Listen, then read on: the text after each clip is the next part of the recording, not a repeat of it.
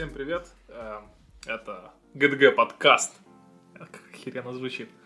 А, В общем, мы ГДГ комьюнити. Мы Откуда? делаем с Одессы. Конечно же, по голосу уже понятно. А, Мы делаем оффлайновые ивенты уже больше четырех лет. И немножко от этого формата подустали и решили вещать немножко на большую аудиторию. И вот пробуем себя в записании подкаста. Посмотрим, что с этого выйдет. А сегодня в нашем первом нулевом подкасте мы попробуем захватить обалденную тему, как войти в IT. И сегодня мы поделимся своим опытом, своими мыслями на этот счет. Думаю, вам будет интересно. Давайте все представимся теперь. Да, сейчас э, говорил э, Рома Сарачан. Вот с нами также еще Святослав Цифрак. Это я, всем привет. И представьте меня кто-нибудь, пожалуйста. А, Максим Костенко. Да, всем привет. А, вот, сегодня каждый из нас, собственно, расскажет, как он э, в IT попал, э, почему врывался в ту или иную индустрию, а также подумаем э, вообще, насколько актуально IT, что нужно сделать для того, чтобы туда попасть, и, возможно, расскажем, что не нужно делать, если вы хотите попасть, собственно, в IT. Вот, и я думаю, что, может, Рома начнет и расскажет нам, как он, собственно, пришел в сферу, как так получилось и кем он работает. Но прежде хочется уточнить, что имена многих действующих лиц будут изменены, дабы не навлечь на себя беды. Индии, да, и всего остального. Так что, если что, все совпадения случайны, и вы ничего не слышали. Роман. Ну, у меня очень прикольная история, на самом деле, как и у всех, наверное. Э, И я учился в себе в колледже на факультете компьютерных э, сетей. В моей жизни все было хорошо, я был лучшим студентом на факультете. У меня было по одному предмету хреново, это по программированию. Я ни хрена не понимал, что происходит. И переехал поступать в институт э, своей провинции, в Одессу, на факультет типа компьютерной сети. И у семьи не было особо денег, чтобы мне оплачивать типа жилье тут и обучение. Я приехал в институт, мне говорят, у нас два факультета, компьютерные сети и программирование. Говорят, на программировании типа 20 бюджетных мест, на сетях 10. Я такой, так, программирование у меня вообще ни хера не получалось. Типа в сетях я уже познал дзен, а типа как себе не бросать вызов, я попробую-ка я в программирование. Плюс больше шанс попасть на бюджет, типа мне это прикольно. Ну так и попал на бюджет. Какой это был год? Это очень... Мы не договаривались сложные вопросы задавать. Я не помню. Это... Но это после развала СССР. Да, и после Рождества Христова. Это был 13 или 11 13 13 год или 14 Ну, что-то такое. Я, в общем, поступил. И я, на самом деле, был таким э, мечтательным человеком. Я думал, что здесь реально крутой институт, и меня сейчас научат программировать.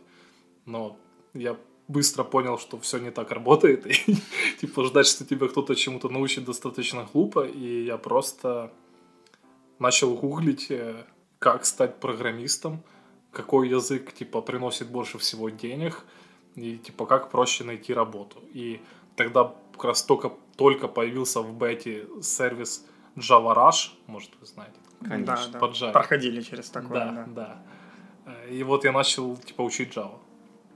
То есть тогда интернет, великий и могучий, сказал тебе, что Java, Java. это Отличный всё выбор, и да. вся. Надеюсь, тебя не в Enterprise сразу потянуло? А, Да в этом прикол, что, типа, да. Но мне, типа, все было написано, Java это охеренно, это мастодон, типа, выучишь Java, у тебя все будет в жизни хорошо. Я начал учить Java, подкопил чуть денег. Ну, типа, самому я учился, но не получалось. Ну, просто я сидел и ни хера не понимал, что происходит. Я подкопил денег, попросил у родителей часть и пошел на курсы в компанию, которая учит программирование. Ты пошел На на, Java. Java или на JavaScript? На Java. Скажи На честно. Java. Хорошо. Типа, я учился, пошел, прошел курс, отдал денег. Где-то на середине курса я понял, что все стало еще хуже, чем было до курсов. Ну, типа, Даже все так? пошло просто мимо нахрен меня. И мимо всей группы в целом. То есть это было все мимо.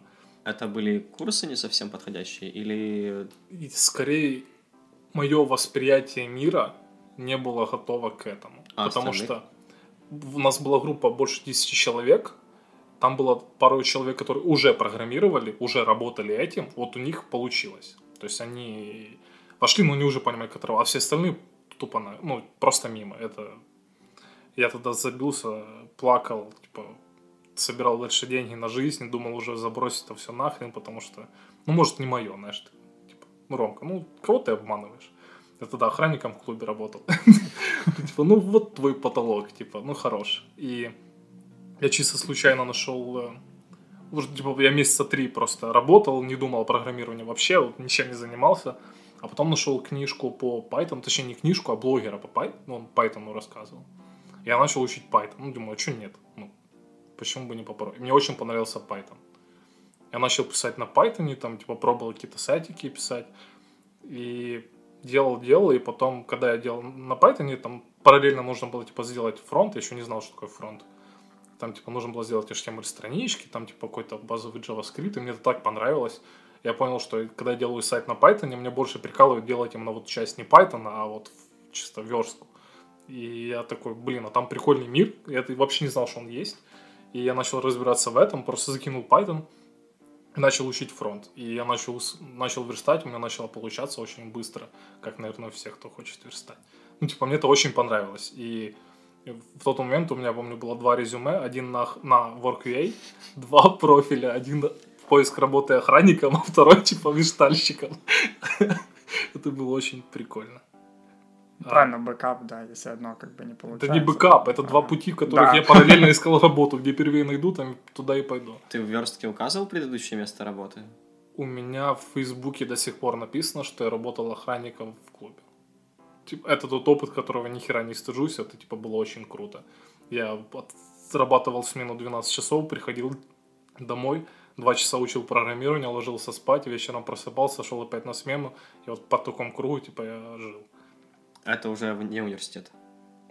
Это параллельно с институтом. Ну, типа, я понял, что институт мне не даст ничего. Ты продолжал учиться в нем? Я, я не ходил туда достаточно. Я, ну, типа, полгода я походил в институт, потом понял, что это зря, и я так уже начал очень редко ходить. А с третьего курса я просто уже работал там, всяких работах, где мог, и институт я подзабил. Маленькая сноска. Если нас слушают молодые и неокрепшие умы, Институт это охеренно. Это очень хорошо. Университет дает очень много знаний. На самом деле я сейчас понимаю, что институт это хорошо. То есть он скорее не дает тебе какие-то знания, он тебя учит, во-первых, находить решение проблем, учит договариваться и типа дает тебе просто круг интересных людей. Это очень прикольно. Я считаю, институт важно поучиться. Mm. То есть я не вижу ничего плохого, чтобы уйти с него вовремя, там, в какой-то момент жизни своей, когда ты увидишь что-то лучшее. Но в целом пойти в институт и поучиться это обязательно. Ну, мне так кажется, что вы думаете? О, у меня спорное мнение по этому поводу. С одной стороны, университет действительно во многом дает очень устаревшую информацию, к сожалению, пока что на данный момент в нашей стране и в нашем городе.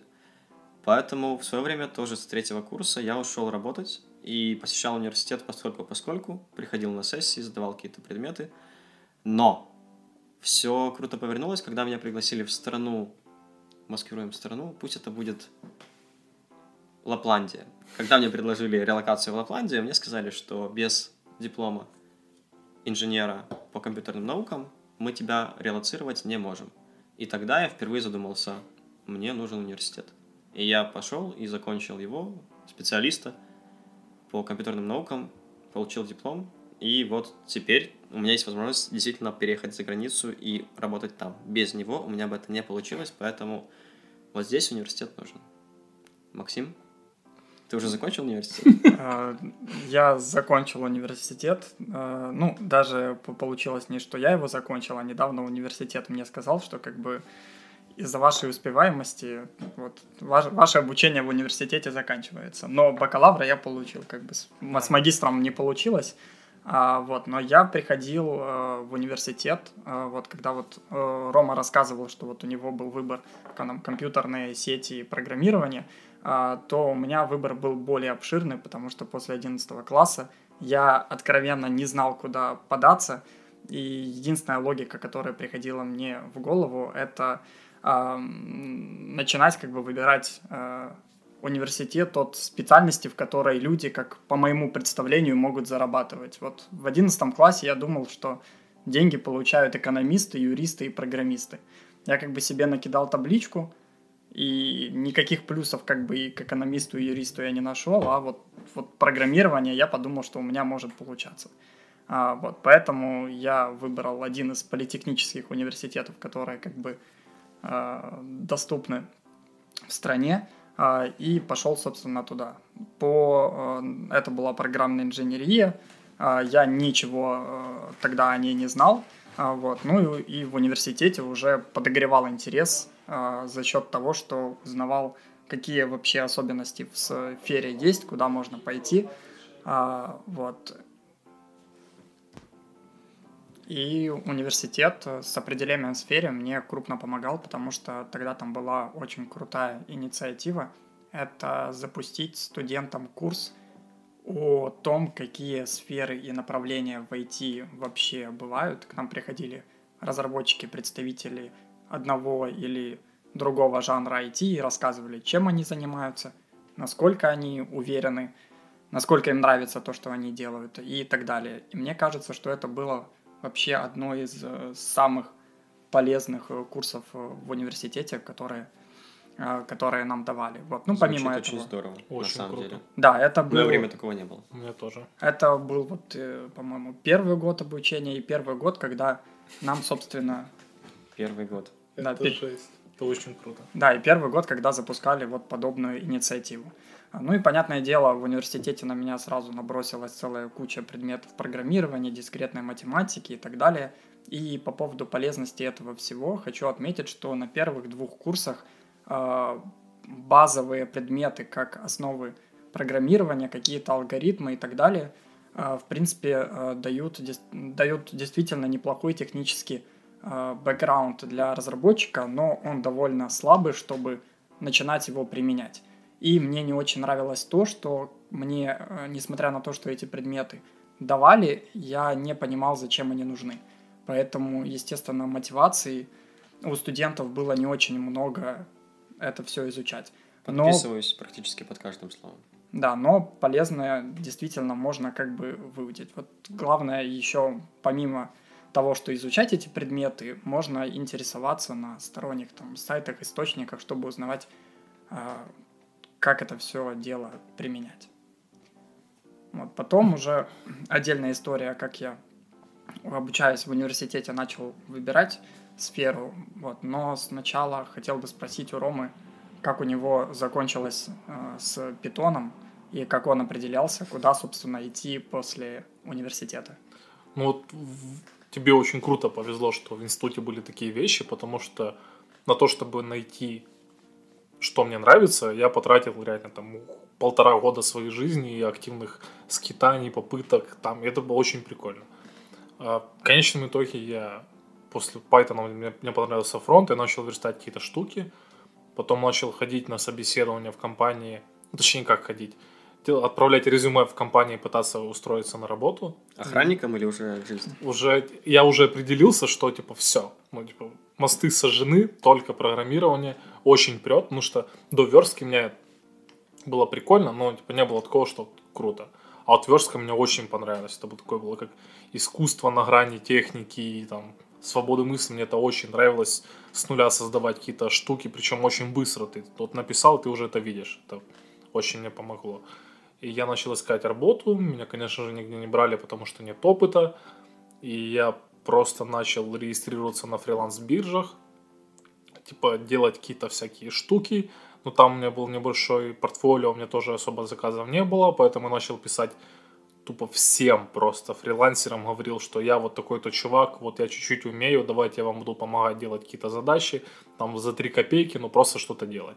Вот в таком ритме я пожил там буквально месяца 3-4, у меня уже появилось более-менее портфолио, и потом я нашел свою первую работу верстальщиком, и счастливо вот работаю уже 4 года в сфере фронта. Ну, на самом деле, верстка у меня закончилась через полгода, то есть я пришел верстальщиком, полгода поверстал, мне захотелось большего, и я потом вник в фронт, и все.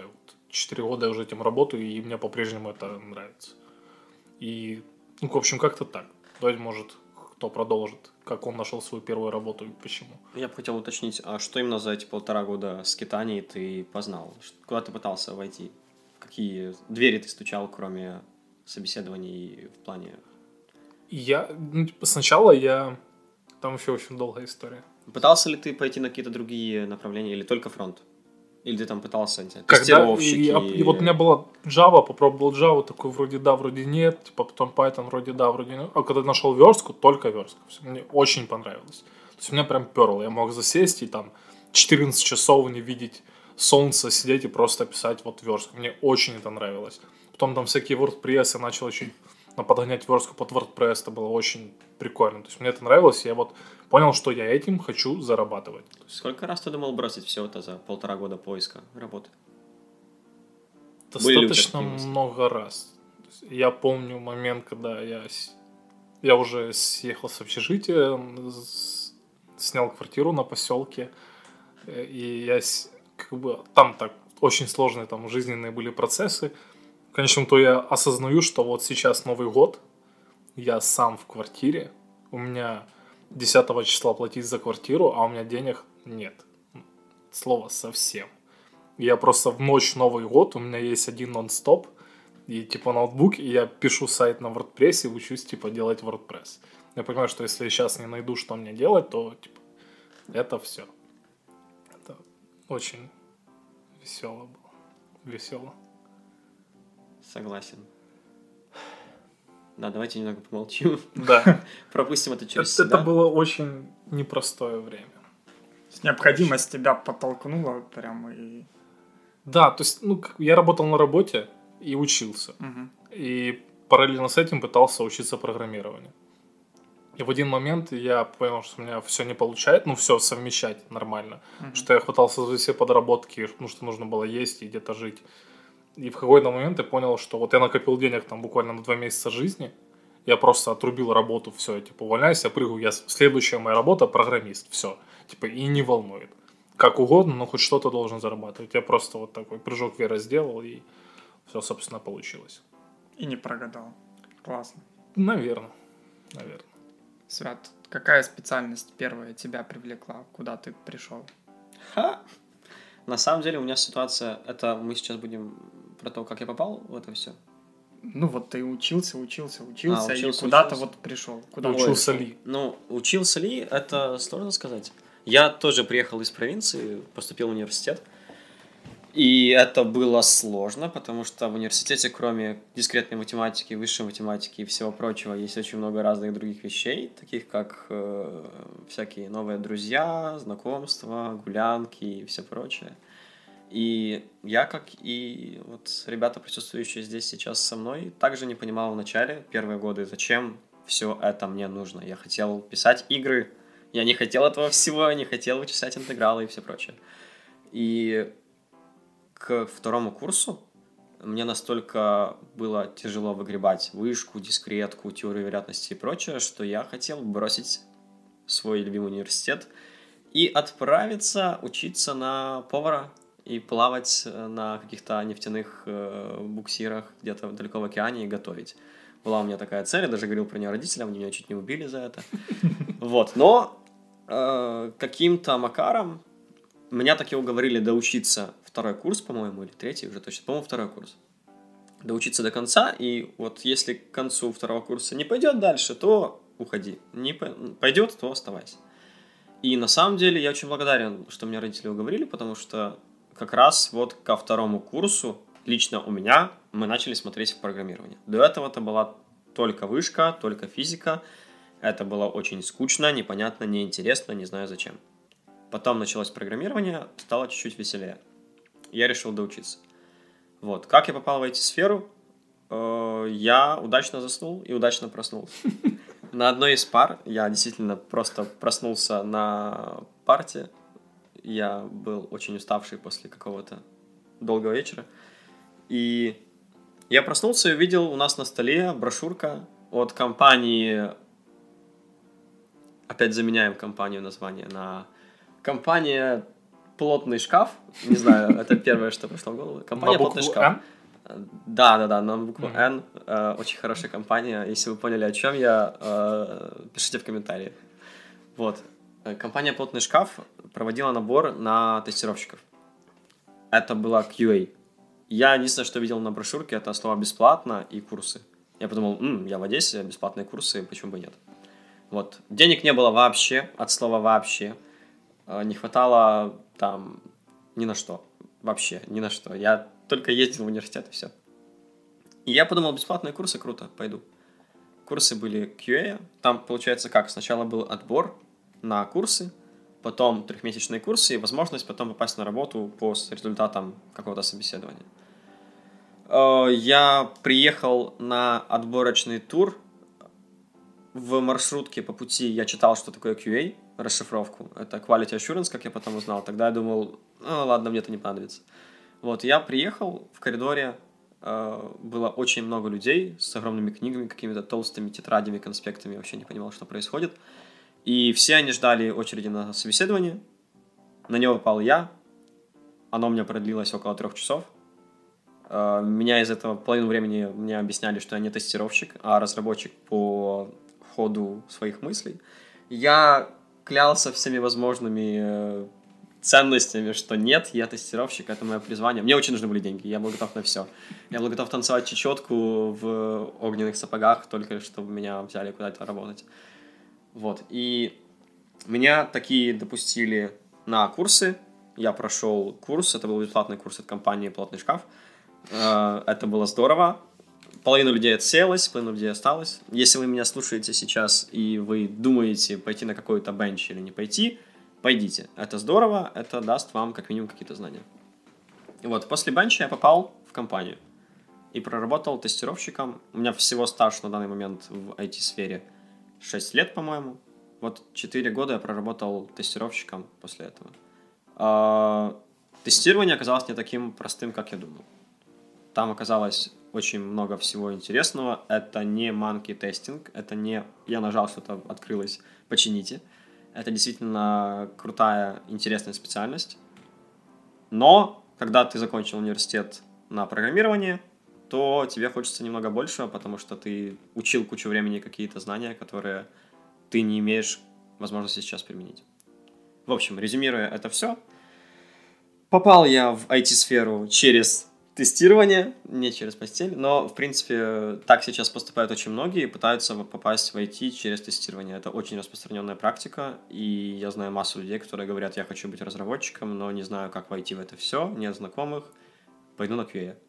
Я тоже пошел, Э, все говорили, что тебя затянет зарплата, э, репутация какая-то, не знаю, все что угодно, и ты не перейдешь потом в разработку.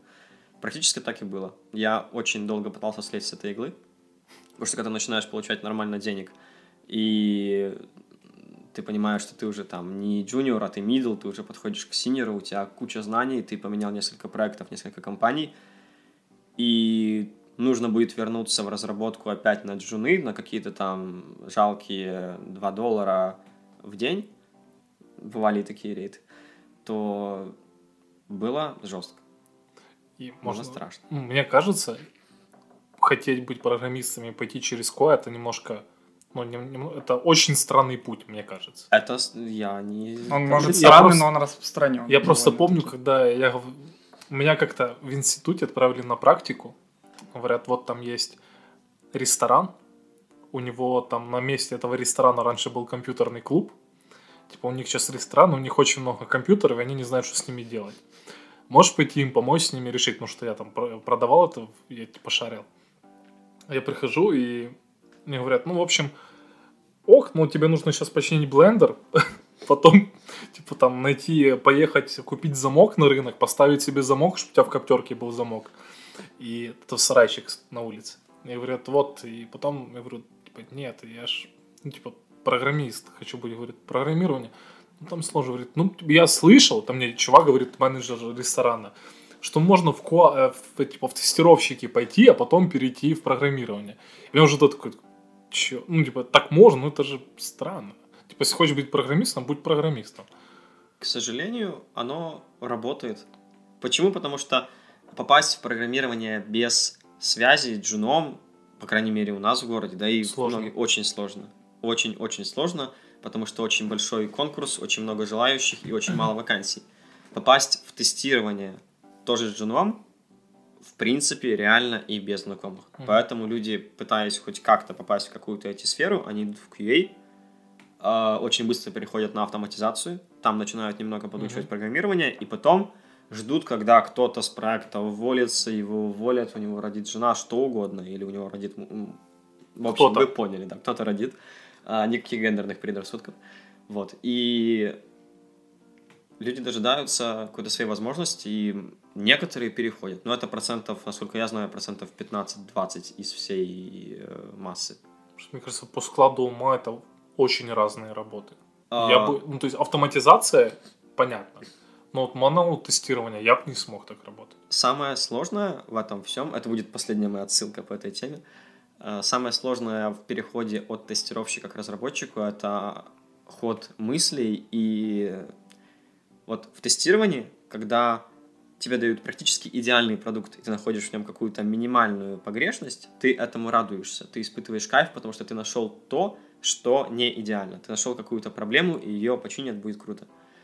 В разработке, когда ты наковылял какого-то говна, полнейшего, то есть это, это полный bullshit, но он как-то запустился, ты начинаешь радоваться, что е оно запустилось без крэша, е круто. Вот. И вот не совпадение этих подходов, что тестировщику дай идеальное, и он найдет там проблемы и будет радоваться. А разработчику дай, ну, он напиши какую-то хрень, но она запустится, он будет радоваться, что она хоть как-то запустилась. Когда ты переходишь из одной области в другую, очень сложно. Так же, как и сложно начать э, дружелюбно и корректно общаться. Вот э, было очень много конфликтов между разработчиками и тестировщиками, когда тестировщик подходит к разрабу и такой типа «Е, мужик, я нашел у тебя проблему, круто, давай, чини ее». А разработчик обижается, потому что это же его детище, это он старался, он писал, к нему приходят, смеются с него, говорят «А, лох, вот у тебя тут проблема». Не было у тебя такого? Я- я по глазам вижу, что ты в шоке. Я обожаю тестировщиков. То есть во всех компаниях, в которых я работал, тестировщики мои любимые люди. Я когда что-то сделаю, какую-то фичу там запилю, говорю, ломайте полностью, пожалуйста. Когда мне приходят, что там что-то не так, я, я рад. Ну, типа, это я обожаю тестировщиков. У меня я не смог бы работать тестировщиком, но так сложилось по темпераменту, мне очень легко с ними общаться. И я очень легко, спокойно отношусь к тому, что в моем коде, а оказывается, он не идеален, там что-то сломалось. Это типа охрененно. Очень круто, когда это находит тестировщик, и, блин, я обожаю тестировщиков. Вопрос нашим слушателям, если вы нас сейчас слушаете, а, напишите в комментарии. Я не знаю, где мы это выложим, но если там будут комментарии, пожалуйста, напишите. Или в личку нам, не знаю. А, Какой подход вы встречаете чаще? Когда разработчиков бесят тестировщики, и бесит то, что тестировщики указывают разработчикам на какие-то дефектные моменты. Или же наоборот, э, там вы разработчики, вам в кайф. И, возможно, там топ-10 грехов, нет, топ-3 греха тестировщика в сторону разработчика, как не стоит говорить, что ты что-то нашел не то. Вот будет викторина. Лучшему, на лучший ответ мы подарим ничего. То есть, смотри, получается, мы с тобой зашли через самые легкие пути в IT, потому что верстка и QA это типа таких самых лайтовых путей в IT. Ну, Получается всего, так. да. У нас есть Максим, у которого был, ну, что-то не такой лайтовый путь. Ну, у Максима были какие-то бонусы, там на первом курсе почти рассказали про Да, профессию. но- Это... Такого Но оно было, но я не могу сказать, что мне это как-то очень сильно облегчило жизнь. А, то есть, да, у меня действительно не, немножко другая история, как я попадал в IT. Это был не тест, это была не верстка.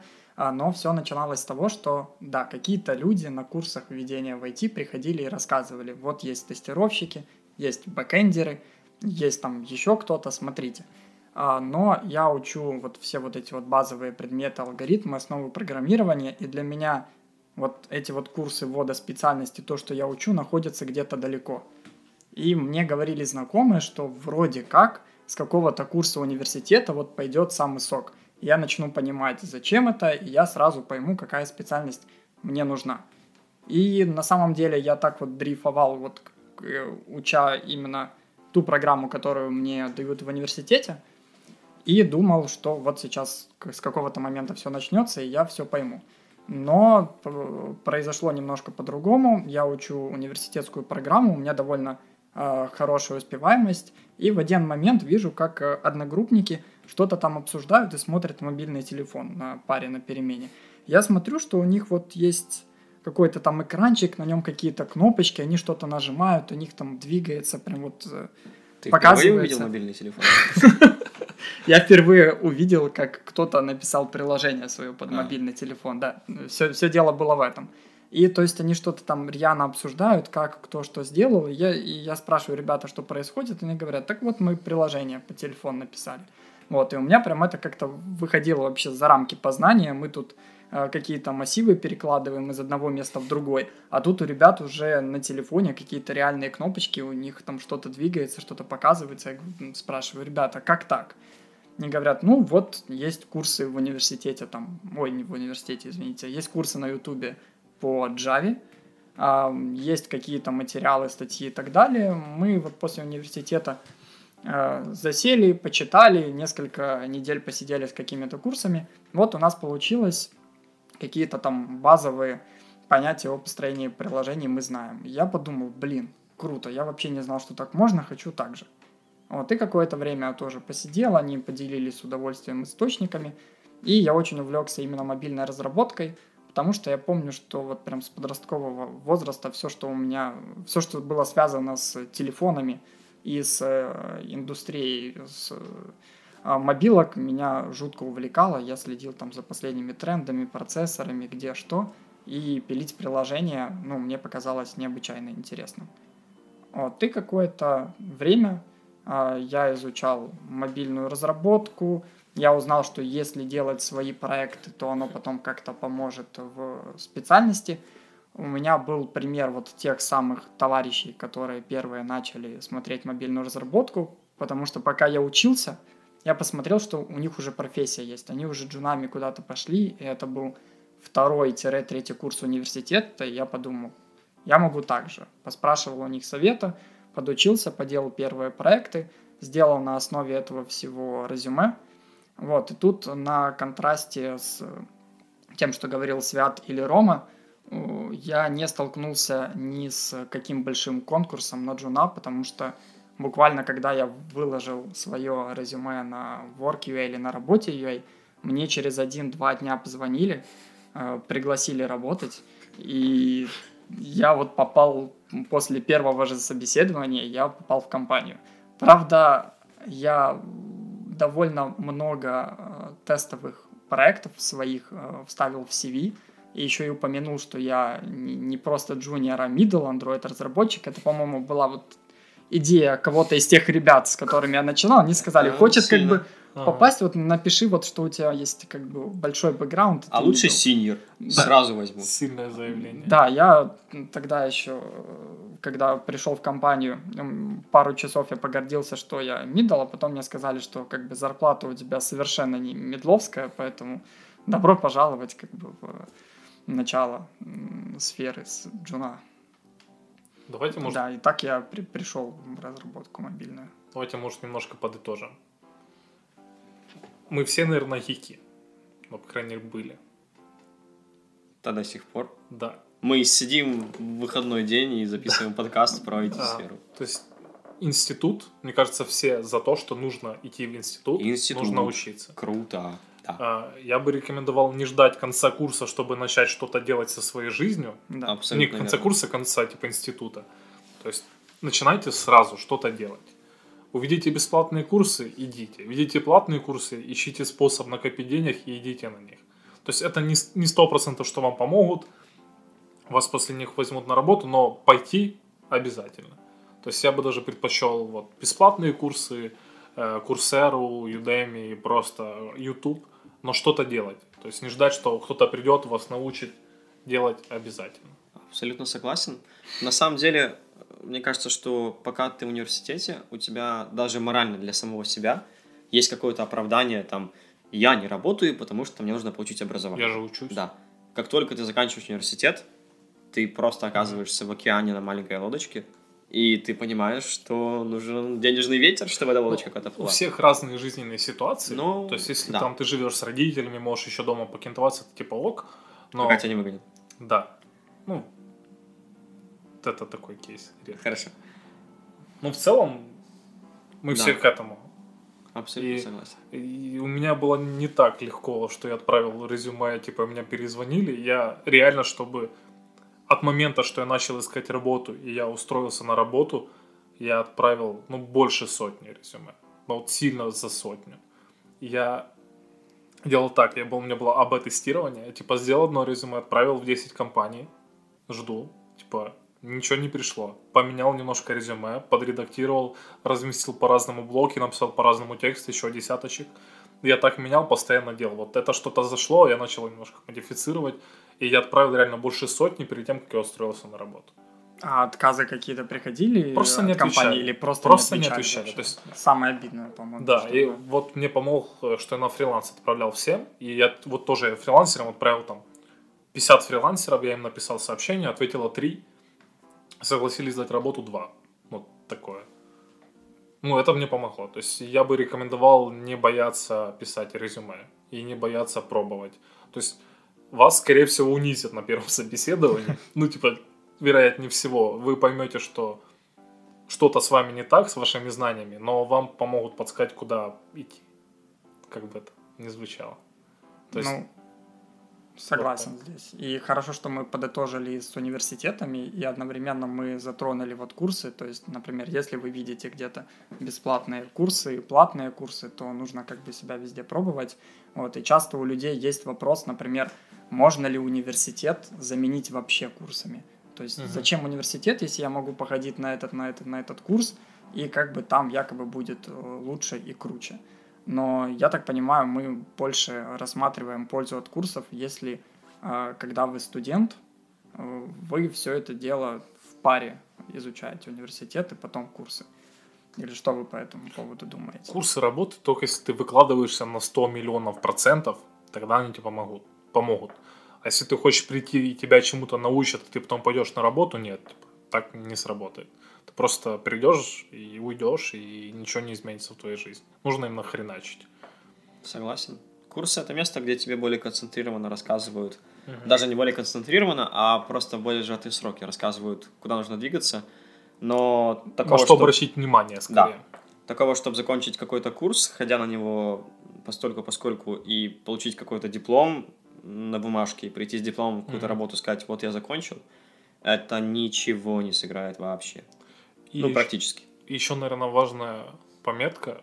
Я знаю, что многие по- хотят пойти в IT, потому что, типа, там деньги платят в долларах. И, типа, много денег А, в долларах? в долларах. У вас в долларах платят?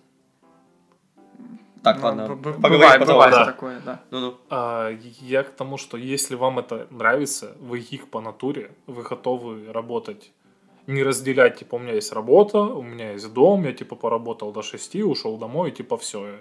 IT так не работает. Ну, мне так кажется. Это дело нужно любить, по крайней мере, первых энное количество лет нужно быть готовым учиться. Учиться не потому, что тебе нужно по работе, чтобы ты мог работать, а просто ты не можешь по-другому получать новые знания, это обязанность этой работы. Если вам не нравится учиться, не идите в IT. То есть, если вы мечтаете быть крутым поваром, но идете в IT, потому что там много денег, идите в повары. Типа, крутой повар принесет хорошие деньги. То есть, IT не бесконечно, не безгранично и не идеально. И Ну, особенно сейчас. да. Вот. Так И- плавно подошли к одной из тем нашего сегодняшнего разговора. Но пока закончим предыдущую. Да. Э, Вот. Э, Нужно быть готовым критике, к общению, к тому, что нужно уметь себя успокаивать. Э, Максим, подхвати. Я э, Ну и ча- чаще, чаще всего а, работает над проектом или над, ну, над продуктом команда. А, и а, от вашего умения общаться и работать в команде, собственно, зависит и ваша эффективность, и то, насколько хорошим потом получается результат на выходе. Поэтому, если у вас есть э, проблемы с коммуникацией в команде и так далее, то, понятное дело, работа будет стопориться, заказчик будет недоволен, потому что оценивают работу чаще всего не конкретно отдельных людей, когда в общем результаты рассматривают, а смотрят результаты работы в команде. Поэтому в IT очень важно уметь общаться, находить контакт с людьми, чтобы сделать свою работу более эффектив, эффективной и соответствующей более ценной со стороны тех, кто оценивает результат. Я еще открою секрет, наверное, небольшой, но программистам платят не за код. Как бы это ни было странно, тебе платят за то, что ты выполняешь задачи и решаешь проблемы. За то, что а, делаешь задачи ты в команде. И я бы сказал, софт-скиллы, умение общаться, умение правильно понять человека и донести свою мысль более ценно, чем умение писать код. Мне так кажется. И если ко мне будет, например, на вакансию идти человек в команду, один будет э, лютый технарь, который знает все, но при этом абсолютно невыносим, с которым невозможно пообщаться, потому что он считает, что он самый умный, он лучше всех знает, как жить. И когда самый человек, с которым будет приятно общаться, который признает, что он не идеален, что он что-то не знает, но при этом он очень хочет что-то узнать, то я скорее возьму такого человека, потому что с ним ты пойдешь дальше просто. Соглашусь, кстати, вот с, тем, э, с той темой, что программисту платят не э, за код, а вот, а за решение проблемы, потому что, собственно, над этим программист и хороший разработчик должен работать, но добавлю небольшую ложку дегтя, что ж такое может там работать в 90 там 90-95% случаев по-хорошему, но случаются и такие ситуации, что мой коллега рассказывал, он работал с одним заказчиком, и в течение дня он решал там довольно сложную проблему, был какой-то э, баг, который, на который много усилий пришлось потратить, чтобы локализировать его и чтобы потом починить, и он починил, но эта починка ему обошлась там а, в две или три строчки кода. То есть основная работа была найти, понять и как исправить. Но исправил в две или три строчки кода, а заказчик, который вот любил смотреть код, который выдают программисты, увидел это и говорит, вот, то есть ты вот целый день писал вот эти вот три строчки кода, и я вот тебе вот такие вот деньги за это как бы плачу, то есть, ну и начинает думать, что его разводят. Но это, это очень редко бывает на моем, по моему опыту. И это очень часто кейс, когда две строчки кода решают дневную проблему. Да, да. И, я помню, как я два дня искал бах, и он решился одним HTML тегом. Это был просто разрыв. Я просто встал, и я кричал, я плакал, у меня было... Я никогда не испытывал такой кучи эмоций одновременно, но так бывает. И тоже объяснить это заказчику. То есть основная, на самом деле, задача программиста — это оценить время, через которое ты сможешь выполнить задачу, вложиться в это время, и чтобы это работало, и понять, что тебе говорят, и правильно ответить. Мне кажется, это первостепенно в работе. А, я хочу очень гладко перейти на следующую тему. Ты сказал понять, что тебе говорят. А если тебе говорят на английском? А? Что ты скажешь? Насколько как ты хорошо важен? подошел к теме. Да. А, да, на самом деле очень многие люди спрашивают, нужен ли английский, потому что а, в IT как бы много источников получения знаний на английском, в IT много заказчиков а, иностранных, и люди об этом слышат, люди это знают, и их пугают перед тем, как войти в IT, что нужно выучить английский. От себя я скажу, что да, действительно, вам английский нужен в IT, и лучше приходить в сферу уже со знанием языка, но абсолютно не гарантировано, что вы придете и вам действительно он прям сходу понадобится. Есть очень много примеров, а, где у меня коллеги а, или знакомые работали а, в IT и хорошо себя чувствовали, зная язык минимально. Но хочу добавить, что по моему опыту получалось так, что если ты язык знаешь, то ты становишься более продуктивным и эффективным как разработчик, потому что самый э, последний, сам, самый актуальный материал по вашей сфере будет выходить на английском языке.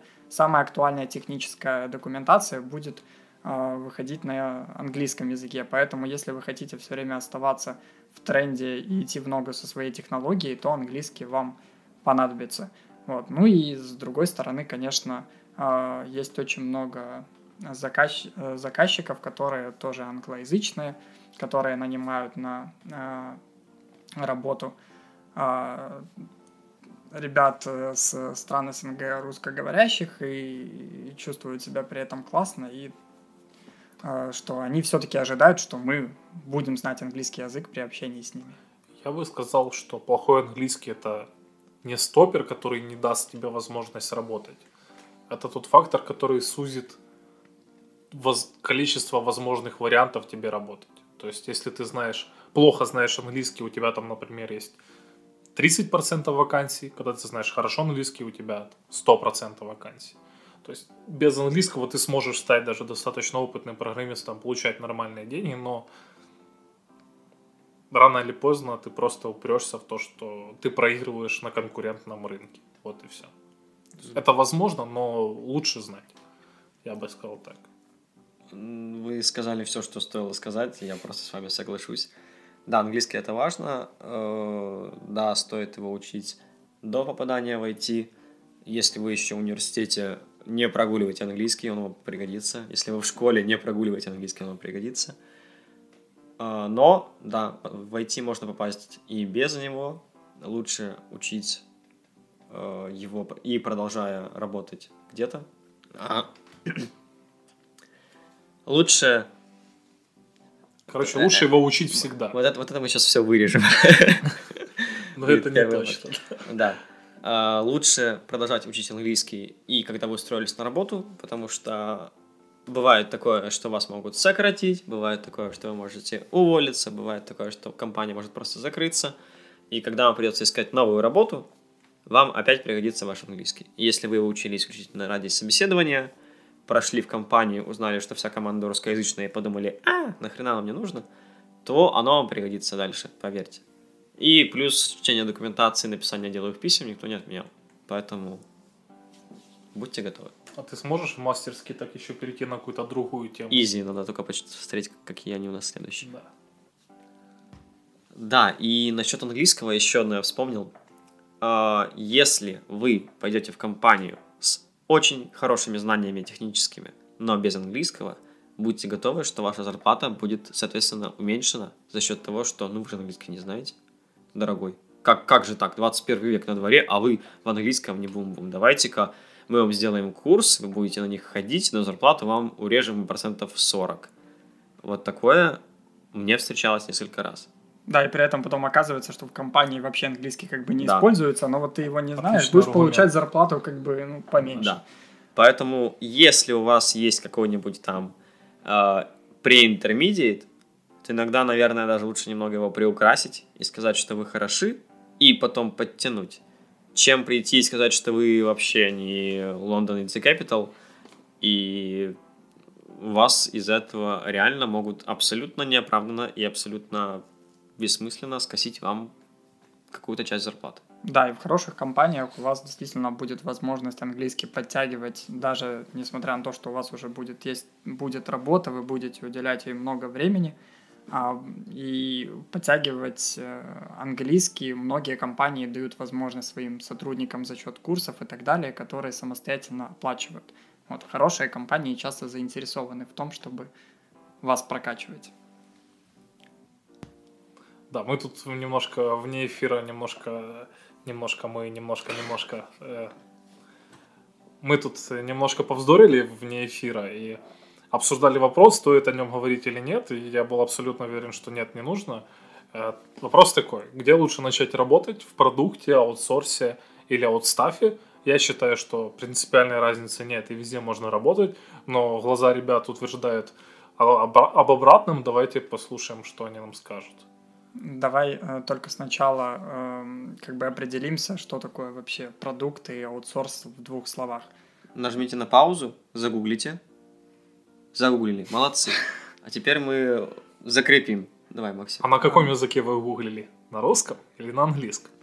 Да, ну я думаю, что и, и так, и так примерно информация одинаковая, но продуктовая компания — это компания, которая заинтересована в разработках своих собственных проектов. То есть компания строится вокруг своих идей, своих проектов, нанимает мощности разработки и потом их растит. Аутсорс-компания, она работает на заказы, то есть она предоставляет свои услуги по разработке другим компаниям, у которых штата разработки и работы с программным обеспечением нет. И принципиальная разница в том, что в э, продуктовой компании вы, работы, вы будете работать э, примерно над одним и тем же спектром идей и проектов. В аутсорс-компании проекты могут быть совершенно разные, проектов э, много, вот, но и специфики работы компаний из-за этого немного или в некоторых случаях много отличаются. Вот, Свят, ты с какой компании начинал? И как ты считаешь, с какой лучше начинать? Я начинал с продуктовой компании, но я был и в аутсорсе, и в аутстафе. Э, каждая из этих компаний приносила разную степень седины в мою голову. Я бы сказал, что наиболее седины принес э, аутсорс. Почему? Потому что лично для меня аутсорс — это постоянное изменение проектов. Тебя постоянно перекидывают то туда, то туда. Некоторые проекты пишутся в виде каких-то демо-версий, то есть у тебя есть сутки, чтобы наковырять какое-то приложение и отдать его, чтобы селзы попытались его продать и поняли, кастомеры, стоит ли им за это платить больше денег или нет. Очень часто бывало такое, что какой-то кастомер заплатил за проект, там первую часть проект наполовину написался, потом кастомер понял, что его это сейчас не интересует, или что у него появился более прогрессивный проект, или что-то еще, и твое детище, которое ты с такой любовью писал, просто остается on hold на вечность. Это как э, я положу это временно на балкон и потом оттуда уберу. Или там сделаю на балконе порядок. Вот этого не случится. Я это... сделаю небо- небольшую сносочку, что в продуктовых компаниях тоже есть такое, такое тема, бывает, как эксперимент. Да. Ну, Мы ну, сейчас поэкспериментируем. Ну, там а изначально говорят, это эксперимент. Да. Пойдет пойдет, нет, ну ты сам Могут понимаешь, и не сказать. Эксперимент. Ты можешь думать, что ты работаешь над чем-то крутым, а потом через две недели эксперимент закончен, спасибо за Ну, у меня за эксперимент. было в аутсорсе, что тоже проект так сказали, типа, отлично, спасибо, мы ушли. Ок. Прошло полтора года, возвращается, нет, ребята, а помните, мы делали проект, давайте его достаем, В2. Вы же комментировали код, правильно? Да, просто ну, типа, ты, который полтора года назад писал приложение, и ты сегодня, это два разных человека. Это уже разный код, разные подходы, и типа все по-другому. Очень тебя понимаю. В общем, к вопросу Максима о том, стоит ли где начинать. Вот в продукте мне всегда нравилось. Продукт — это ты приходишь, там какие-то уже свои там традиции, код, семья, свой словарь. Тебе говорят, ну вот это так называется, а это так. Это оно достаточно весело. Каждый модуль покрыт какой-то паутиной, какой-то легендой, историей, что вот здесь был сумасшедший разработчик, который потом его увезли на Филатово и всякое такое. Uh, да, но интересно. И продукт — это какая-то стабильность, у тебя есть время чаще всего. Есть время погрузиться в это все, понять, начать разбираться, стать чем-то профессионалом, почувствовать себя частью большого крутого механизма или даже маленького, но все равно механизмика, который стабильно и э, целенаправленно развивается. Роман хочет что-то добавить. Мне тоже больше всего понравилось. Я э, по марочке. Я работал в аутсорсе, работал в продукте, и у каждого есть плюсы и минусы. И мне кажется, каждый программист должен поработать везде. То есть он понять должен прикол всех этих типов компаний. И в целом продукт продукту рознь, аутсорс аутсорсу рознь. И продукт очень крут, потому что реально качество проекта в основном выше – требовательность скорее не к скорости разработки, а к качеству разработки. И зачастую ты можешь принимать решения внутри этого, этой разработки и принимать решения, как лучше сделать ту или иную задачу. В аутсорсе же скорее нужно за максимально короткое время налопатить что-то там, чтобы это как-то работало. Красиво выглядело. Да. Не всегда даже важно, что внутри находится. Да. Главное, и чтобы красиво выглядело. продукт приколен, но если работать долго на продукте, можно заметить, что ты немножко отстал от рынка. Потому что в аутсорсе, там, например, проект длится там полгода. И каждых ты полгода ты уже начинаешь работать с новой версией. У тебя есть возможности попробовать разный environment, разные технологии. И ты не стоишь на месте. Продукт же пилится часто долго, и тебе он достанется уже, скорее всего, не с теми несовременными технологиями. И тебе придется с ними жить, их переписывать и так далее. То есть аутсорс, мне кажется, для начала даже лучше, чем продукт. То есть он тебе больше динамично поможет быстрее войти в ритм, а потом уже на старости пойти кайфовать в продукте. Ну, мне так кажется. Ну вот здесь я бы спорил, потому что можно очень быстро выгореть, как по мне. в аутсорсе, если изначально начать, ты можешь укорениться в каком-то мнении, что программирование — это вот хаос, когда 30 сейлсов прибегают, говорят, что не продали кучу про продуктов, нужно их срочно все, куча проектов, Мгм. их нужно все срочно вкодить, и времени на что нет. Вот я поспорил. Но, опять-таки, все относительно, кому как больше нравится. Да, потому Ну, что компании разные. есть риски, да, и в аутсорсе выгореть. Вот в продукте могут быть риски, что а, в отличие от аутсорса, где разработка поставлена на конвейер, где есть много специалистов, вы можете а, прийти в продукт и работать, а, например, над каким-то над каким-то новым проектом продуктовой компании самостоятельно. И так как продукт не подразумевает э, работу на там, быстрый результат, а больше на качество и на создание там, классного детища компании, вот, вы можете этот э, проект э, делать как вам угодно. И когда у вас не так э, много опыта, вы будете учиться развиваться с этим продуктом, но так как шаги вы будете определять для себя самостоятельно, как учиться, как делать, какие подходы использовать, то не всегда понятно, правильные, э, правильные ли шаги это будут, так как э, в основном самостоятельно э, решения будете принимать. А в аутсорсе за вас сразу возьмутся, например, менторы, которые и подскажут, и помогут с проектами. Ну, в большинстве компаний есть менторство. А, И в аутсорсе вам будут подсказывать на- направление и как э, стоит делать. Вот, ну, кажется, Рома с этим не, Не, я- не так согласен. Я согласен, просто я вспомнил свои эмоции, когда я после аутсорса перешел в продуктовую компанию, и мне там, вот у нас есть такой фронт работ, огромный. То есть я понимаю, что мне нужно вот сесть сейчас и закончу эту задачу а через год, ну, глобальную. И это просто море работы. Я сел, я просто хреначу, хреначу, хреначу, хреначу. И меня просто на тет-а-тет зовет ПМ, говорит, Рома, мы все поняли, спокойно не спеши, все хорошо. Мы, мы поняли, кто ты, мы поняли, как ты работаешь. Все отлично, пожалуйста, сбавь тон. Мы тут все, типа, умирать не собираемся. Работай размеренно. Я такой, в смысле? Типа, как это? Вы просите меня работать медленнее? Пожалуйста. Типа, очень... Ну, в этом кайф. Еще для меня большой плюс, ну, когда ты сталкивалась, не нужно особо отчитываться о том, что ты сделал. То есть, если ты добросовестно относишься к работе, это кайф не объяснять, что ты делал. Согласен. Это характерно для продукта. Потому что аутсорс ты делаешь задачу 3 часа, и потом час объясняешь, что ты делал, когда ты делал, зачем ты так сделал и так далее. И это немножко убивает в тебе технического удовольствия от работы.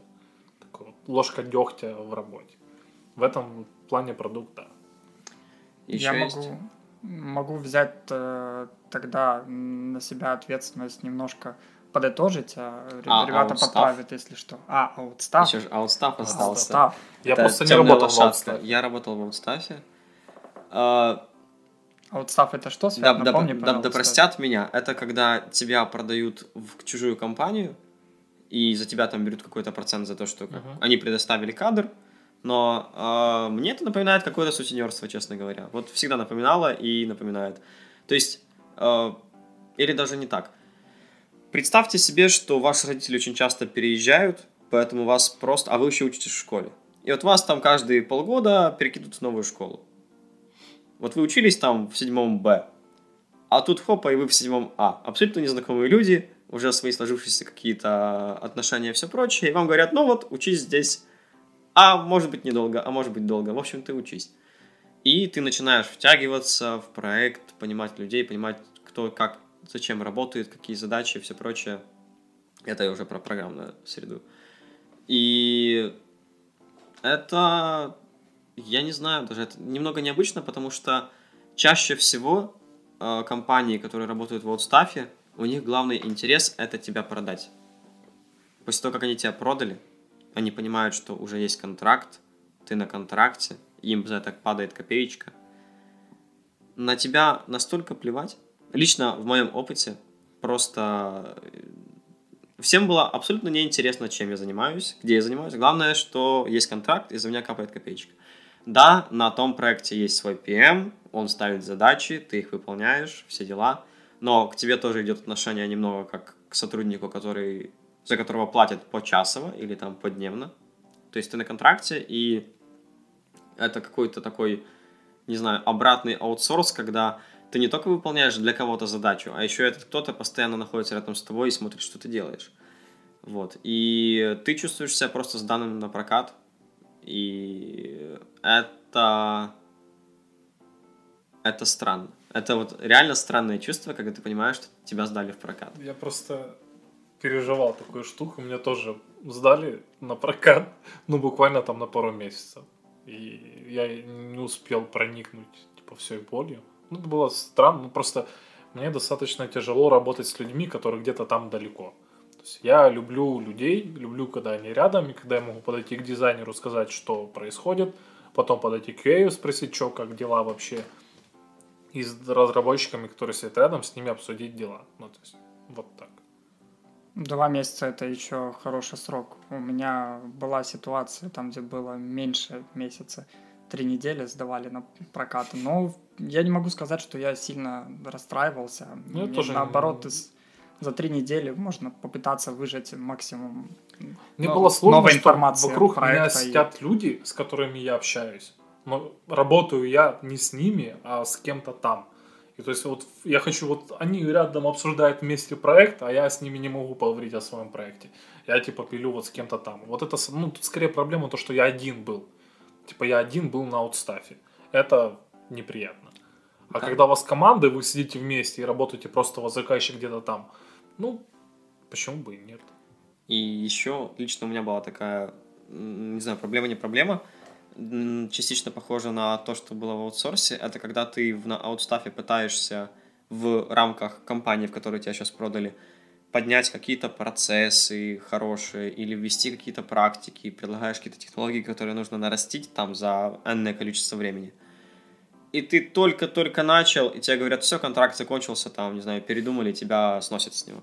То есть ты пытаешься вкладывать в душу в это все, и тебя с этого сносят, ты понимаешь в следующий раз, что, наверное, стоит вкладываться в это немного меньше, и здесь начинает подкрадываться то самое выгорание, про которое мы ранее упоминали, когда ты понимаешь, что твоя работа, возможно, Роман не согласен со мной. Я полностью согласен, А. просто мне кажется, выгорание это Но оно по разным та причинам может тема, возникнуть. которую стоит вынести в отдельный подкаст на три часа Да. и об этом поговорить. Ну, для Это- меня главной э, характеристика выгорания это когда ты перестаешь вкладывать душу в свою работу.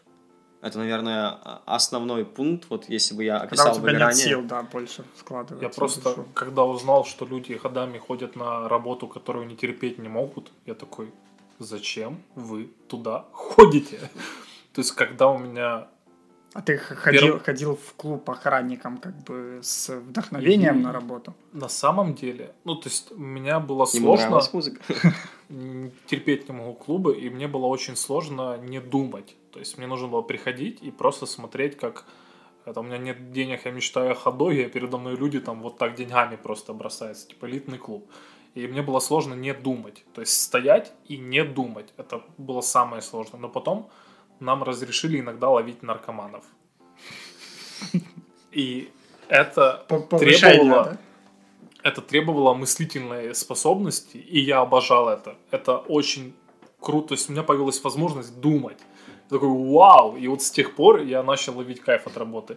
Еще прикол плюс в том, что каждое утро ты встречаешь восход солнца с моря, типа. Ну, нас клуб на море был прям. То есть каждое утро я встречал, как поднималось солнце. То есть там были плюсы и минусы, но в тот момент я понимал, что в тот момент времени это лучшее место, где я могу быть. То есть мне платят хорошие деньги, больше мне нигде столько не заплатят.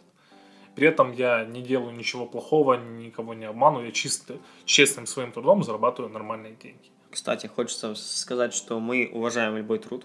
Все, что, Абсолютно. все, что делается с душой и все, что делается ради того, чтобы прокормить себя, свою семью, это все и не противозаконно. Ну, наверное... Но это важно. Ну, в моих ценностях Да. это очень первостепенно Да, и важно. К сожалению, наши законы нашей страны не идеальны, но в большинстве своем незаконные вещи все-таки не совсем хороши.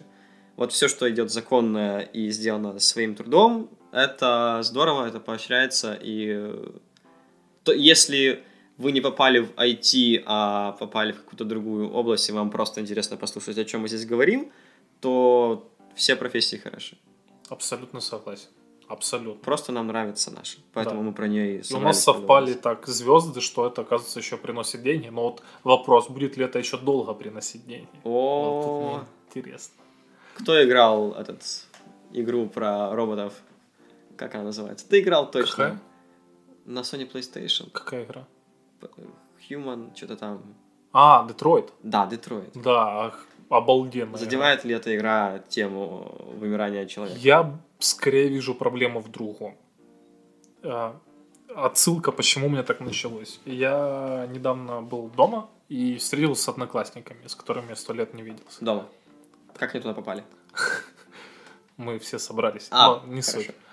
И там мои друзья, с которыми я в школе, вот мои друзья, а, многие из них пошли в спорт, В тяжелую атлетику. Э, в баскетбол. У меня друг, он в школе, когда нам было 14, у него было 2,02 метра роста. То есть сейчас у него 2,09. И просто он рассказывал, как его, ну, спрашивал. Мне интересно было понять, что с ними происходило, типа, что с этими людьми. И история его меня шокировала Передашь немножко. ему привет сейчас? Может, он Да? Серега, привет, ты очень крут.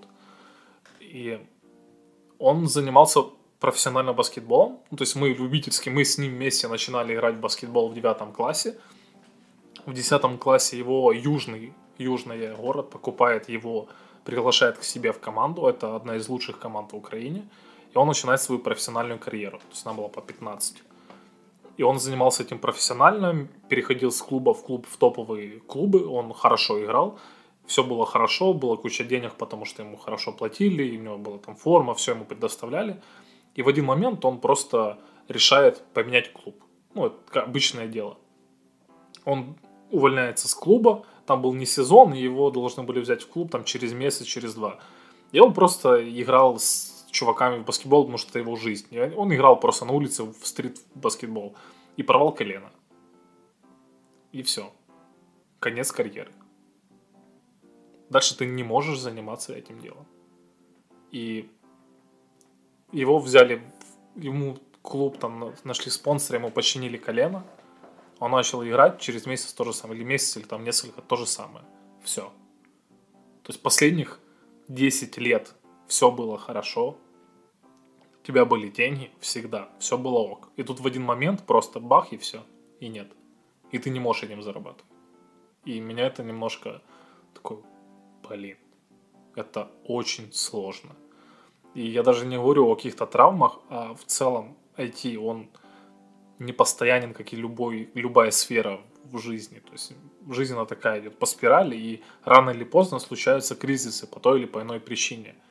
И уже в конце 90-х была проблема доткомов, наверняка об этом знаете, когда было такой, вау, интернет, типа везде, где есть сайт, это типа вот передовое, туда вливаем кучу денег, и потом это просто лопнуло, и все. И кризис, и куча проблем. И я сейчас понимаю, что наш рынок перегрет. Вот в наших компаниях сидит очень много людей на бенче, которых берут, потому что по старой памяти раньше они могли зарабатывать на этом кучу денег, а сейчас я слышу о знакомых очень много людей, которые просто сидят на бенче и ждут, когда зайдет проект, а он не заходит. И мне кажется, что немножко перегрет наш рынок, и людей больше, чем нужно. И количество людей сокращается.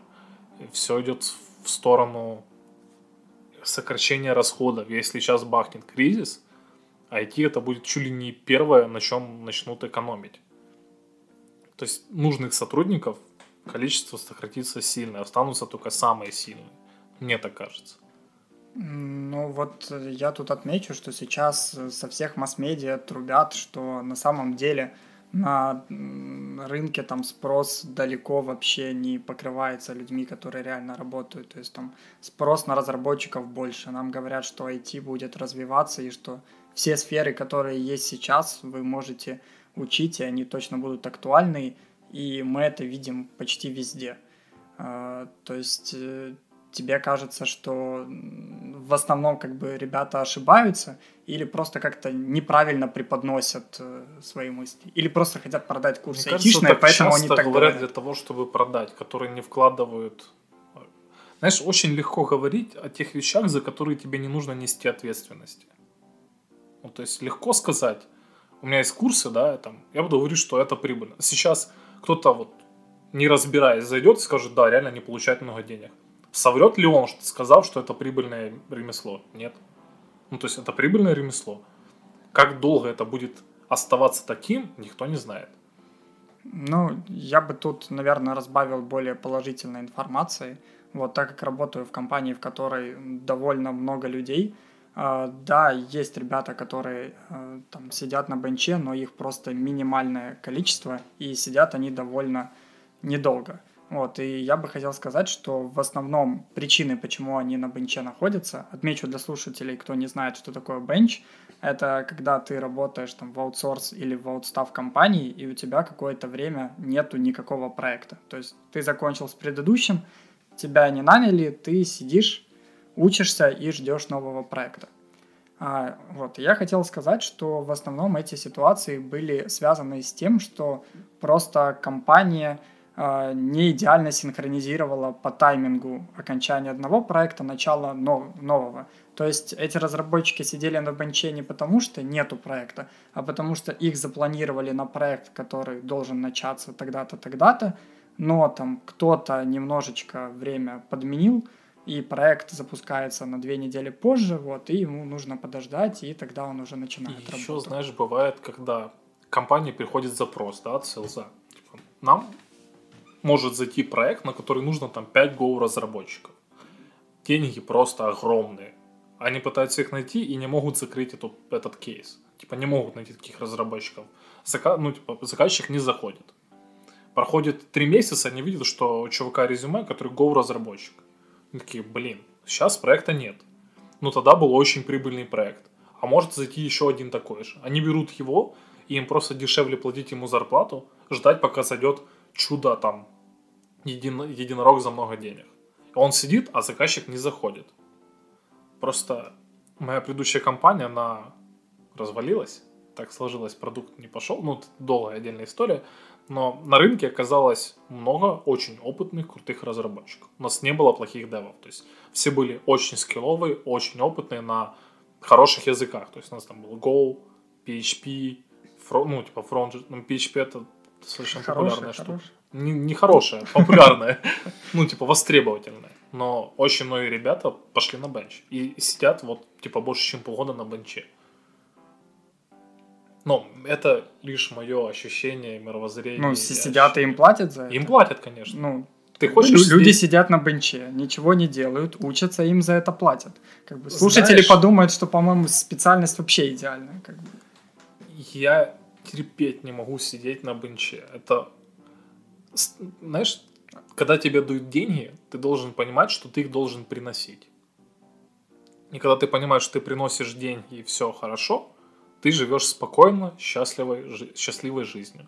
Если же ты не приносишь никакой пользы, а тебе какой-то дяденька платит деньги, ты понимаешь, что это бесконечно длиться не будет. И ты не понимаешь, а продлят ли твой бенч в следующем месяце? А насколько тебя еще сохранят? И в целом сидеть без задач, не переносить пользу компании, но мне дискомфортно. Даже не то, что боюсь, что меня уволят, типа и все, а просто, что я сижу, мне платят, а я не приношу никакой пользы. Ну, это понятное дело, тут соглашусь, но рассматривать бенч как возможность, например, передохнуть недельку от одного проекта перед выходом когда на это другой. Неделька, это ок. Что, да, когда да. это два месяца, это уже не да, ок. Да, это когда два когда месяца, это пять месяцев, это вообще не ок. Но если вы мечтаете как бы сидеть и ничего, по сути, да. не делать, активно учиться и получать за это деньги, то... Но нужно быть уже определенного уровня, чтобы тебя взяли на бенч, тебе платили. Это уже такое. Просто раньше было очень популярное... Раньше были сайты, все делают всем сайты, типа бум, бум просто. Там лендинги по продаже селфи-палок, это было типа вау. Потом это типа подутихло, все, сейчас мобильная разработка, мобильщина вперед, типа iOS разработчики, Android разработчики, уахаха, типа сейчас будет круто. А проектов не так много, казалось, не так много кейсов для мобильной разработки. И сейчас выходит Flutter, становится популярным React Native, который выполняет типа две мобильщины за денег в два раза меньше. Типа все как-то идет к этому. Я бы тут отметил, как мобильный разработчик, что это тоже можно выносить в отдельную тему для подкаста, потому что разных точек мнения очень много, и сейчас есть очень много больших компаний, как Airbnb, которые соскакивают с Да. React Native говорят, что наоборот, нативная Да, мобильная да. разработка отдельно под Android и iOS это топ. Только поэтому- гиганты могут себе это позволить. Если вы хотите, чтобы мы с Максимом уничтожили React Native, ставьте лайки, подписывайтесь на канал и пишите в комментарии. Просто к чему это говорю? Не в том, что тут все плохо, все ужасно, мы скоро умрем. Нет. Скорее всего, все будет ок, а может и нет. Ну, тут никто не знает. Я к тому, что не старайтесь свою любимую работу, которая приносит, может, не так много денег, как вам хотелось, прыгать в IT. Потому что представьте, как будет обидно, когда вы потратили свою жизнь на свою профессию, потом решили перейти в IT, потому что оно мне не нравится, но там будут деньги, а эти деньги закончатся что вы будете делать потом. То есть, если вам это нравится, вы любите разбираться с компьютером, вы не просите друга установить вам Windows, то как бы идите. Скорее всего, все будет ок. Но если вам не хочется, либо вы понимаете, что вы только ради денег, лучше не стоит. Что, мне кажется, риски не оправданы. Ну. Вероятность прожить несчастливую жизнь очень высока. Я соглашусь. Как всегда, Максим и Роман все сказали до меня. Мне ничего не оставили практически. А, Я что скажу? Ну, Надеюсь, ты что-то позитивное скажешь. Да, чтобы- позитивно, то- да. На самом деле у меня будет позитив. Э, Я считаю, что поскольку мы живем в странах СНГ, нас слушают, наверное, не только в Украине, а, возможно, кто-то из России тоже нас послушает. Или, Или Молдовы. Молдова, Беларусь. Беларусь. и кто-то еще.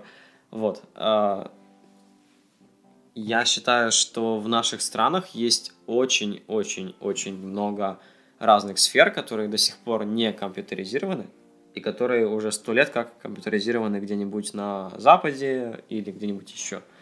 И в связи с этим, как мне кажется, фронт работ очень большой.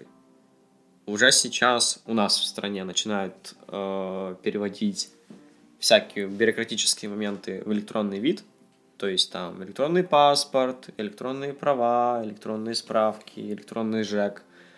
Э, Теперь уже можно заплатить за коммуналки через телефон и всякое прочее. А если задуматься, то у нас э, транспортная система, еще можно массу всего внести, поставить чипы на троллейбусы, трамваи и все прочее, которые уже ставятся активно, но тем не менее это пока что больше эксперимент, чем повседневная практика. То же самое касается и... Да, господи, всего.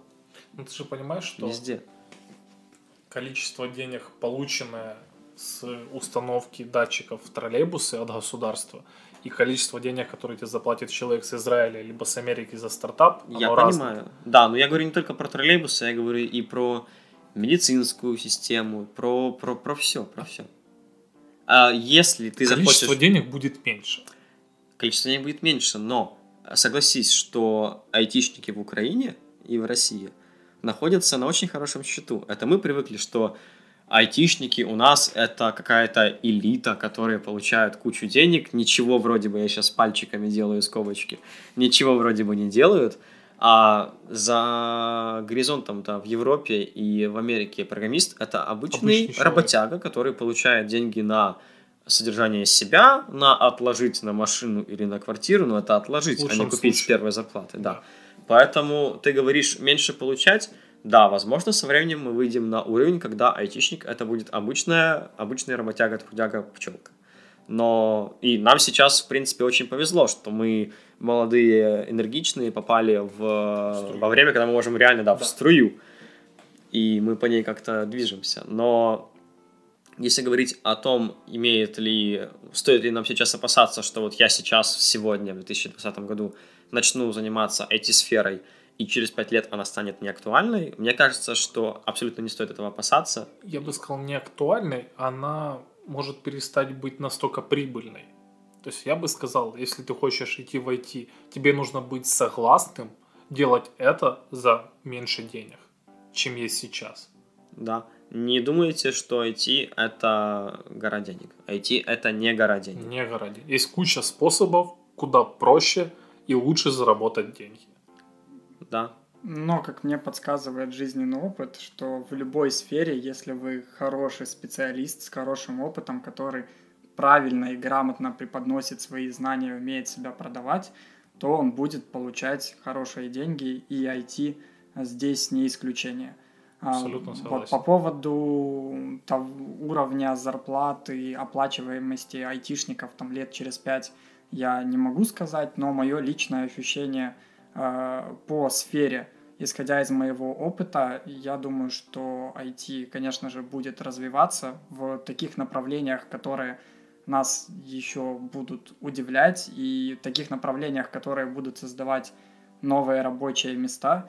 И я позитивно на это смотрю не только в отношении того, что айтишники там и будут и деньги получать, и рабочие места занимать, а, но и с перспективы, что сфера может нас удивить чем-то новым, создавать что-то классное, и есть люди, которые в этом плане переживают, что если я приду войти на одну специальность, мне понравится что-то конкретное, а потом это не будет нужно или заменится чем-то э, новым. Да, такое действительно может произойти, но человек, э, который уже получил какой-то опыт в IT, уже имеет какие-то знания – он э, при должном желании и работе легко, ну не легко, но без особых усилий сможет подстроиться под что-то новое. Потому что, как э, показывает динамика уже многих десятков лет, в IT языки, э, фреймворки, технологии сменяются часто. Uh-huh. Раз, разные технологии появляются в трендах, уходят из них но ребята, которые выучили базу, знают, как войти работать, знают, как э, постоянно оставаться актуальным и все время учиться, без особых сложностей развиваются дальше, меняют специальность и на, за счет своих базовых знаний выезжают и всегда остаются молодцами. Лучше Абсолютно. не скажешь. Да, согласен. Что ж, у нас на нашем таймере натикало уже полтора часа подкаста. Возможно, мы что-то вырежем, поэтому вы скажете, эй, какие В смысле, это же 15 минут подкаст, да? Да, да, да. Вот, но я думаю, на этом мы можем плавно подходить к концу. Да можно не плавно, можно уже прямо. А скажите, может вы хотите что-то посоветовать людям, которые э, входят в IT в плане каких-нибудь материалов, книжечек, чтобы запомнить? Не бросайте универ. Да. Пользуйтесь возможностями, которые вам преподносит жизнь бесплатными или платными, пока у вас есть на это возможность в университете, пробуйте. Если вы уже закончили университет, ищите, находите, спрашивайте, интересуйтесь. Есть масса комьюнити, которые устраивают всякие доклады, конференции, метапы. Как, например, есть... Google Developers Community. Да. А, к примеру. Вы сейчас нас слушаете, если что. И еще не бойтесь ошибаться. Ошибаться это, черт подери, нормально. Это круто. Да. Ну, то есть не скажу, что типа вау, это, ну, это не хорошо, не плохо, это просто есть. И с этим нужно жить и принять, и не бояться что-то делать. Даже быть готовым к тому, что, скорее всего, вначале у вас будет получаться не очень. Но это процесс, и нужно это просто пережить. И не бояться ошибаться. Все. Не бояться критики. И, соответственно. Ну, если ты не боишься ошибаться, то чуть тебя бояться критики ты же уже изначально готов к тому, что ты можешь ошибиться. Абсолютно согласен. Правда, я имел в виду поделиться, может, у вас есть конкретные там видео, каналы э, или книжки, которые вот вы бы посоветовали почитать тем, кто стартует. Может, есть какой-то канал разработчика, который все время вещает что-то интересное про IT-компанию. Если по верстке, что мне помогло в начале? Э, YouTube-канал, вроде Webmaster называется. Там чувак записывает стримы, просто типа, один плейлист 16 часов, как он просто верстает сайт. 16 часов. Верстаю сайт 16 часов. Да, там типа ролики там по часу, по полтора, и просто и полетели. И ты видишь прям, как все он делает, без вырезаний. Как он что-то загуглил, как он создал файл. Это все мне очень помогло. То есть я за ним таких пару плейлистов прошел, и это сильно мне помогло научиться это делать. Види, как это реально происходит. Советую. Я проработал 4 года в тестировании, автотестировании. И два года, вот сейчас продолжаю работать в Android-разработке. Я не буду что-то светить конкретное, потому что, возможно, вы прослушаете этот подкаст спустя два года после его записи, и то, что я посоветовал, будет уже не актуально. Поэтому я скажу так, если вам интересно, есть GDG Одесса, есть э, вообще наша комьюнити по всему пространству. Да. И если что, Святослав Цифрак, это я. Можете найти меня, написать мне с вопросом, типа, Свят, а подскажи, как мне войти в QA или, не знаю, Android. в Android, да. И я смогу вам подсказать, опираясь на то, что в данный момент будет актуально. Вот, э, всегда рад, э, целую, люблю. Вот, я бы вам посоветовал, э, когда вы уже примерно определяетесь, в какую сторону IT э, войти, э, или хотите узнать, хотите углубиться чуть больше в ту или иную сферу, книжечки, которые называются Head First, не помню точно, как они в русском, по-моему, изучаем, вот, и после там Java, JavaScript и так Издательство далее. O'Reilly. Э, ну, не, не уверен, что Да, это- точно, у меня вот Мгм. полшкафа этих книг. А, да, да, да. Очень Тогда- хорошие книжки, да, я согласен с Максимом целиком полностью. А, Да, и они есть, по-моему, для любых направлений, которые вы сможете узнать, придумать. Есть книжечка Head First, в которой и на, карти... э, на картинках, на практике и очень интересным, понятным языком э, рассказывают базовые понятия о той или иной сфере. Да, это издательство Арили, вот, и очень интересная у них подача. То есть не могу сказать, что эти э, книжки вам дадут какую-то глубокую экспертизу э, в том или ином направлении, но для начала, чтобы вам э, лайтово и легко изложили, о чем это вообще и какие-то базовые принципы выдали, то эта книжечка отлично подходит, и у нее есть свой подход, как это, ну, как вас научить тому или иному, чтобы вам это запомнилось, можете оценить, посмотреть, вот, и надеюсь, это будет для вас полезно. Я бы еще не разделял процессы читать книжку, смотреть видео от писать код. То есть А, нужно это обязательно. И там в и книж- там читать, и писать. В той книжке вообще про практику, вот с самого начала книги говорят, что вот вы, чтобы что-то закрепить, должны будете обязательно практиковаться, и везде прям книга пишет «практикуй», а сейчас пиши, а сейчас пробуй. То и вот главное пробовать. То есть Да, вы да. написали код, какой там был в книжке, вы такие, ага, а что будет, если я сделаю вот так? И пробуйте делать что-то другое.